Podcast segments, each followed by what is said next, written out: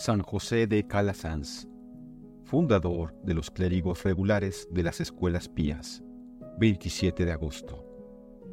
La vida de San José de Calasanz puede compendiarse en estas pocas palabras. Un sacerdote español de ilustre cuna, que llamado a las más altas dignidades, renunció a toda gloria humana para dedicarse por amor de Dios a la enseñanza y educación de los niños pobres, y que para desarrollar y perpetuar su obra fundó una orden religiosa a costa de muchas y dolorosas pruebas animosamente sobrellevadas. Nació José el 15 de septiembre de 1556 en el Palacio de Peralta, en Aragón, de una ilustre y cristiana familia que entroncaba con los primeros reyes de Navarra. Inspiraron en sus progenitores respeto a las cosas santas, amor a Dios y horror al pecado. Cuentan los historiadores de su vida que ya a los cinco años, sintiendo hervir en sus venas la sangre de sus mayores, empuñaba una diminuta espada y al frente de sus compañeros iba por los campos y caminos de las cercanías a hacer la guerra al diablo y derrotarlo. También por entonces rezaba ya diariamente y con devoción el Santo Rosario y gustaba lo rezasen con él los de su casa. Ya algo mayorcito tenía entre sus diversiones favoritas la de reunir a sus amigos junto a un altarcito que había arreglado y, desde su púlpito, repetir las lecciones de catecismo que los maestros le habían enseñado. Además, a imitación de los predicadores, excitaba a sus oyentes a amar a Dios y huir del pecado. Terminaba el ejercicio con el rezo del rosario y con algún cántico. En esos actos ponía José tanta piedad y convicción, tal gravedad y compostura, que causaba admiración a las personas mayores sabía atraer y retener a sus compañeros con obsequios y regalos. En la familia Calasanz se leía la vida de los santos. José escuchaba esa lectura con avidez y delectación y ardía en ansias de imitar la penitencia, piedad y caridad de los héroes del cristianismo. Hallaba modo de mortificar su cuerpo con penitencias ingeniosas en el comer, en el dormir y en variedad de sacrificios y molestias privábase a veces de la cama y se acostaba en una mesa.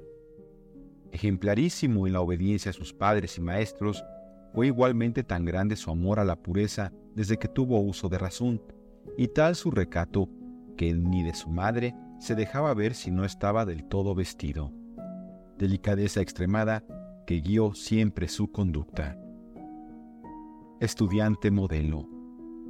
En Estadilla, población cercana a Peralta de la Sal, estudió José gramática y humanidades, y en todo el curso de sus estudios fue para con sus condiscípulos modelo de virtud y aplicación, de modo que le apellidaban el Santito. Y cuando a los 15 años terminó los estudios de retórica, con brillantísimo e indiscutible resultado, era un adolescente perfecto, vigoroso de cuerpo y espíritu, de más que regular talla y de agraciado y noble semblante que respiraba inocencia, talento y valentía. Tal conjunto de bellas prendas regocijaban a su padre, que en él creía descubrir el futuro capitán émulo de las proezas guerreras de sus mayores. Pero la gloria mundana no conmovía el corazón de aquel joven que sentía los atractivos de una carrera más excelente y sagrada que la de las armas. Además, su hermano mayor Pedro pagaba ya la deuda de familia siguiendo las banderas de su patria y de su rey. Por eso no halló dificultad por parte de su padre para cursar filosofía en la Universidad de Lérida. Gloriosos tiempos de España cuando guerreros, políticos, poetas, sabios y santos en hermandad perfecta de voluntades emulaban a quien daría más gloria y esplendor a la Iglesia y a la patria. Para precaverse contra las pasiones de la juventud y contra los asaltos del demonio, que ya en alguna circunstancia le había cometido en forma visible, trazóse José un reglamento severo y lo cumplió con la mayor fidelidad. Frecuentaba los sacramentos. No hacía más que una comida al día, comida que a menudo se reducía a pan y agua. Llevaba silicio, se disciplinaba, no concedía más que breves horas al sueño, sirviéndole de cama a veces una silla o el duro suelo, y se entregaba con ardor a la oración y al estudio. Todavía hallaba tiempo para enseñar la doctrina a los ignorantes, para visitar a los pobres y socorrerlos, para cuidar a los enfermos en los hospitales y predicar la caridad en cuantas formas estaban a su alcance, sin que hubiera trabajos capaces de anular sus santos propósitos. Los triunfos alcanzados por Calasanz en la Facultad de Filosofía fueron verdaderamente extraordinarios, de modo que sus compañeros le eligieron presidente de su cofradía o, como entonces se decía, príncipe de los aragoneses. Vocación eclesiástica. Conocidos por su padre aquellos ruidosos triunfos, vino en autorizarle para seguir estudiando en Lérida ambos derecho canónico y civil. Movido por sus incesantes ruegos, consintió también en que vistiese traje talar y recibiese la tonsura de manos del obispo de Urgel en Balaguer, el 11 de abril de 1575. Fue uno de los grandes acontecimientos de su vida Apartado que hubo ya de su corazón toda esperanza mundana, postróse ante el altar de la Santísima Virgen e hizo voto de castidad perpetua. A los 20 años recibió el grado de doctor en Derecho Canónico y Civil en la Universidad de Lérida, de donde, con la venia de su padre, pasó a Valencia para estudiar teología en la célebre Universidad Levantina. Quiso vengarse el enemigo malo, tantas veces humillado por José y tendióle sutilísimo lazo por medio de una próxima pariente suya. Pero el vigilante mancebo esquivó el peligro y frustró una vez más los planes del diablo, huyendo lejos de la ciudad. Calasanz había ido a la Universidad de Alcalá para terminar los estudios de teología, cuando un acontecimiento doloroso pareció querer cambiar el rumbo de su vocación. Su hermano mayor, oficial superior del ejército, acababa de morir sin dejar herederos, y su padre llamó a su segundón, deseoso sin duda de que tomase en la familia el lugar que le correspondía. Pero el tesón aragonés del joven teólogo logró, por lo menos, que de momento le permitiese terminar los estudios teológicos. Obtenido el grado de doctor en esas disciplinas, acudió al palacio de Peralta para consolar a su dolorido padre. Hallábase en sus 25 años y no estaba ligado por ninguno de los grados eclesiásticos. Puede colegirse, por tanto, lo que su padre y la familia toda pondrían en juego para persuadirle a que sustituyera a su hermano y contrajese matrimonio. Y cuán grande lucha tuvo que sostener el santo con todos y consigo mismo por el dolor que su resolución causaba a aquel padre a quien amaba con la mayor ternura. La vocación exige a veces sacrificios heroicos que templan las almas, y José de Calasanz los hizo y triunfó a una costa de su corazón. Guardó el voto de castidad que secretamente había hecho y con penitencias, ayunos y plegarias a su madre la Virgen Santísima, logró permanecer fiel a su vocación sacerdotal. Ayudóle el cielo por medio de una enfermedad tan grave que los médicos habían perdido la esperanza de salvarle. Su buen padre se hallaba abrumado de dolor. Entonces el enfermo le pidió permiso para hacer el voto de ordenarse si recobraba la salud y apenas obtenido aquel beneplácito, se vio completamente sano. En 1582 recibió los primeros órdenes. El sacerdocio, viaje a Roma. Ordenado sacerdote el 17 de diciembre de 1583, entregóse con alma y vida a cuantas obras de caridad y apostolado estaban a su alcance. Pero donde dejó desbordar toda la ternura de su corazón de hijo amante fue al prestar a su padre los cuidados más exquisitos en su última enfermedad y al prepararle para comparecer ante Dios. Sin tener en cuenta su juventud, solo su valer, el obispo de Albarracín, le escogió por confesor. Poco después el de Urgel le nombró vicario. El bien que hizo a los sacerdotes y fieles de esas dos diócesis por la santidad, ciencia, actividad y prudencia en los negocios, durante los ocho años que en ellas ejerció su apostolado fue incalculable.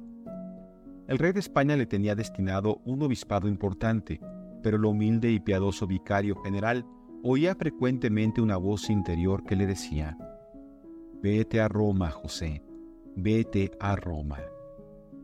Y a Roma se fue sin ni siquiera sospechar la misión a que Dios le llamaba.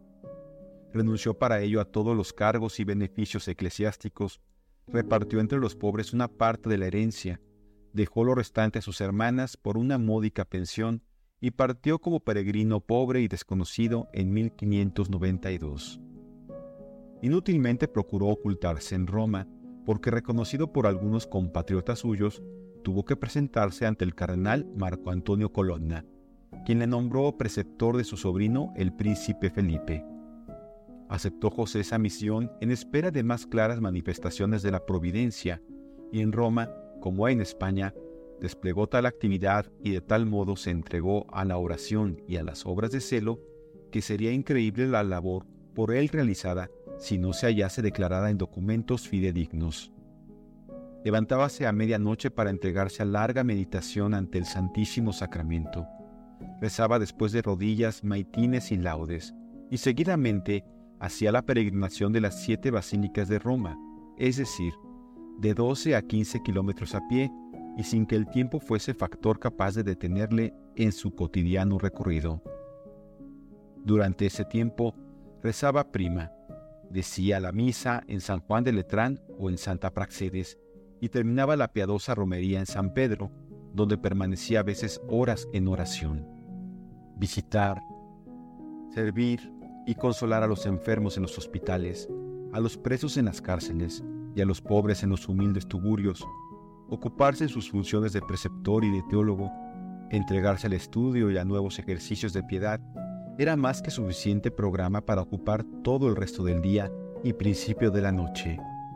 Hacia la una de la tarde, tomaba su única comida, reducida con frecuencia a pan y agua. A vida tan laboriosa y sacrificada, añadía sangrientas disciplinas y ásperos inicios, régimen durísimo que observó hasta su vejez. Y en la terrible peste de 1596 se entregó de noche y de día al cuidado de los apestados.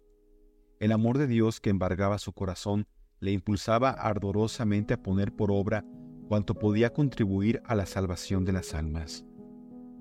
Oh, cuánto vale ganar un alma, repetía con frecuencia, y cuán del agrado de Dios es tan bella empresa. Agregóse a varias cofradías de apostolado y caridad, como la Congregación de la Doctrina Cristiana que tenía por fin reunir a los niños del pueblo todos los domingos para enseñarles la doctrina cristiana y disponerlos a recibir los sacramentos de penitencia y Eucaristía. José de Calasanz no se contentaba con los domingos, lo hacía todos los días, y no solo en la iglesia, sino en cualquier parte donde pudiera reunir auditorio, hasta en la plaza pública, y su celo no se limitaba a los niños, también atendía a los obreros, campesinos y, y mendigos.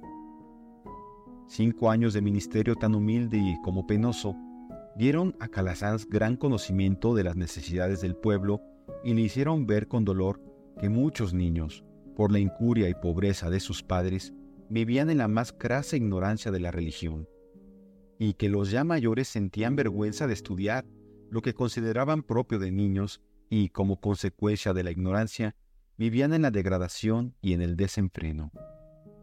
Cuando esos desgraciados llegaban a formar una familia, no se ocupaban de que sus hijos se instruyesen en la doctrina, de modo que el mal se agravaba de continuo.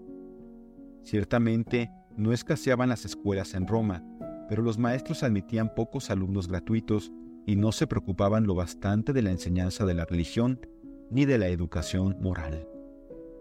De ahí, para Calasanz, la necesidad urgente de fundar escuelas gratuitas donde aprendiesen los niños las verdades de la religión y se los acostumbrase a la práctica de las virtudes cristianas, aunque sin descuidar la enseñanza de las ciencias profanas que habían de atraerlos y facilitarles medios de ganarse honradamente la vida. Expuso su idea a varios personajes eclesiásticos, a algunos superiores de órdenes religiosas y a buenos y celosos maestros. Y a todos pareció excelente, pero todos se excusaron, unos porque no podían, otros porque no se atrevían a lanzarse a una empresa que les parecía erizada de dificultades. De todas sus consultas, dedujo Calasanz que la idea que le obsesionaba era del agrado de Dios y había de servir para su gloria. Al faltarle el concurso de los hombres, resolvió confiar solo en la providencia y la emprendió sin vacilaciones. Por fin, a los 40 años, había dado con su vocación definitiva e iba a ser el fundador de la orden religiosa que entonces más necesitaba el mundo. Corría el año 1597 y para disponerse a tan grandiosa misión, decidió marchar a pie en peregrinación a Asís, a fin de recabar la protección del gran patriarca. Allí, ante la tumba de San Francisco, oró con tal fervor que mereció que se le apareciese el santo y le invitara a contraer indisoluble alianza con tres vírgenes angélicas que le mostró y que no eran otras que las tres virtudes de pobreza, castidad y obediencia. Escuelas Pías. Sin pérdida de tiempo, volvió José de Calasanz a Roma, donde, de acuerdo con el señor cura de Santa Dorotea, abrió junto a esta iglesia en el barrio popular del Transtevere una escuela gratuita que pronto se vio poblada por un centenar de niños. Diole ánimos y le bendijo el Papa Clemente VIII.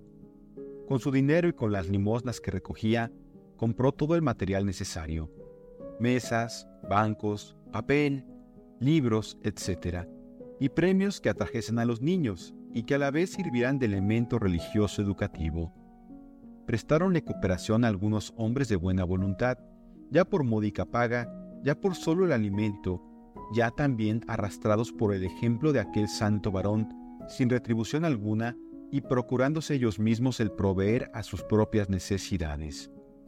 Como el fin de la obra era ante todo formar a los niños a la piedad, a la virtud y a las buenas costumbres, dio el fundador a sus escuelas el calificativo de pías, es decir, piadosas y caritativas, y sus religiosos se llamaron familiarmente escolapios, por contracción de las palabras escuelas pías, en italiano escuele pie, por el que muy pronto fueron conocidos y designados. El éxito obtenido por los nuevos maestros fue resonante. Tuvieron que fundar varias casas en Roma, algunas muy importantes, como la de San Pantaleón, que llegó a tener más de mil alumnos. Enseñábanles a todos doctrina cristiana, lectura, escritura, cálculo y gramática, y a muchos latín y humanidades. Los colaboradores de Calasanz aumentaron con el número de niños y algunos como Gelio Gelino, Glicerio Landriani y Pablo Curtini murieron en olor de santidad después de una vida enteramente dedicada a la obra. Estos piadosos maestros, a ejemplo de los religiosos, vivían bajo una disciplina común con autorización de Paulo V. La Congregación de Clérigos Regulares de la Madre de Dios, fundada en Luca en 1574 por San Juan Leonardo, se unió en 1614 con los compañeros de Calasanz, con inmenso gozo del piadoso fundador de las escuelas pías. Entonces se introdujo en el reglamento de la naciente orden un artículo que exigía de los niños que se presentaban en sus escuelas un certificado de indigencia. Muchas familias tuvieron vergüenza de someterse a esa formalidad y el número de alumnos disminuyó rápidamente y, como consecuencia, los padres luqueses volvieron a separarse. Pero Dios multiplicó la familia calazancia, que fue canónicamente erigida como orden regular por el Papa Gregorio XV en 1621. El primero que hizo los votos solemnes fue el mismo José de Calasanz, el cual, para abrazar la pobreza perfecta, renunció a la pensión que recibía de España.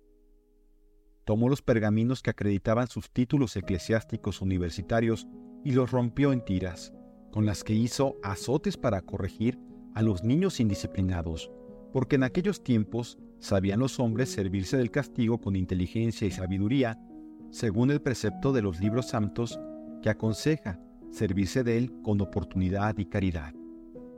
La orden de los pobres clérigos regulares de la Madre de Dios y de las escuelas pías, así se llamaba el nuevo instituto religioso, adquirió rápido desarrollo e hizo por doquier un bien inmenso. Los príncipes y los obispos de Italia, Sicilia, España, Austria, Moravia y Alemania, conocedores de la obra realizada por la nueva institución, solicitaban a Porfía la fundación de escuelas en sus territorios. En 1621, José de Calasanz fundó en Roma el Colegio Nazareno o Colegio de Nobles, que aún subsiste. Contradicciones. Muerte. Pero en este valle de lágrimas, no puede hacerse el bien sin lucha con el enemigo de Dios y con las debilidades y flaquezas de los hombres. Si los éxitos de José de Calasanz fueron inmensos y sorprendentes, las tribulaciones, penas y contrariedades a que se vio sometido fueron inauditas, y para narrarlas habría que llenar un no pequeño volumen. Tentaciones de desaliento, sequedades, enfermedades graves que le pusieron a las puertas del sepulcro, un percance en una pierna en 1601, a consecuencia del cual quedó malherido para todo el resto de su vida, enredos con un estafador el cual falsificó su firma y le desacreditó en varias provincias, apreturas, falta absoluta de recursos para el sostenimiento de las obras. Pero en estos casos, su santidad y confianza en Dios obtenían frecuentes milagros. En cambio, la difusión excesivamente rápida de su orden ocasionó dolorosas y muy arduas dificultades.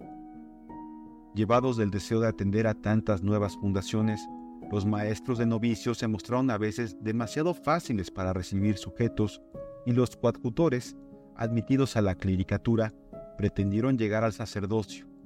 Los criados, a su vez, aspiraron a cargos menos materiales. Dos intrigantes, hábiles hipócritas llamados Mario Sotze y Esteban Cherubini, aprovechando en beneficio de su orgullo la ilustración y prestigio de las escuelas pías, obtuvieron puesto preponderante en la orden e introdujeron en ella la irregularidad y la división. Por último, algunos personajes influyentes se dejaron seducir de tal modo por los enemigos del santo fundador que, no obstante el favorable informe del jesuita padre Silvestre Pietrasanta, designado como visitador, y la benévola opinión de una comisión cardenalicia, el Papa Inocencio X creyó de utilidad el reducir la orden al estado de simple congregación sin votos por un breve de 16 de marzo de 1646. Tan rudo golpe alcanzó al padre Calasanz cuando llegaba a los 90 años, pero éste lo sobrellevó con resignación. Dios le glorificó con numerosos milagros fruto de sus oraciones, con el don de profecía y con favores celestiales.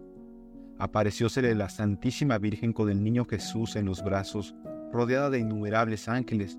María y su Hijo Divino miraban complacidos a los niños que con él rezaban, y el dulcísimo Jesús levantó su manecita y los bendijo.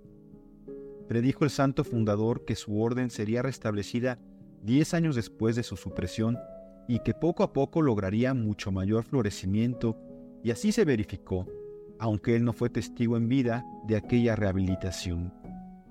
Provisto de la bendición papal, dejó santamente este valle de miserias el 18 de agosto de 1648 a la edad de 92 años, después de haberse dedicado durante 52 a la educación de los niños. Toda la ciudad de Roma acudió a sus funerales y numerosos enfermos recobraron la salud milagrosamente. Clemente XIII lo escribió en el catálogo de los santos en 1766. Clemente XIV elevó su fiesta a rito doble y Pío XII lo constituyó patrono de escuelas populares cristianas del mundo.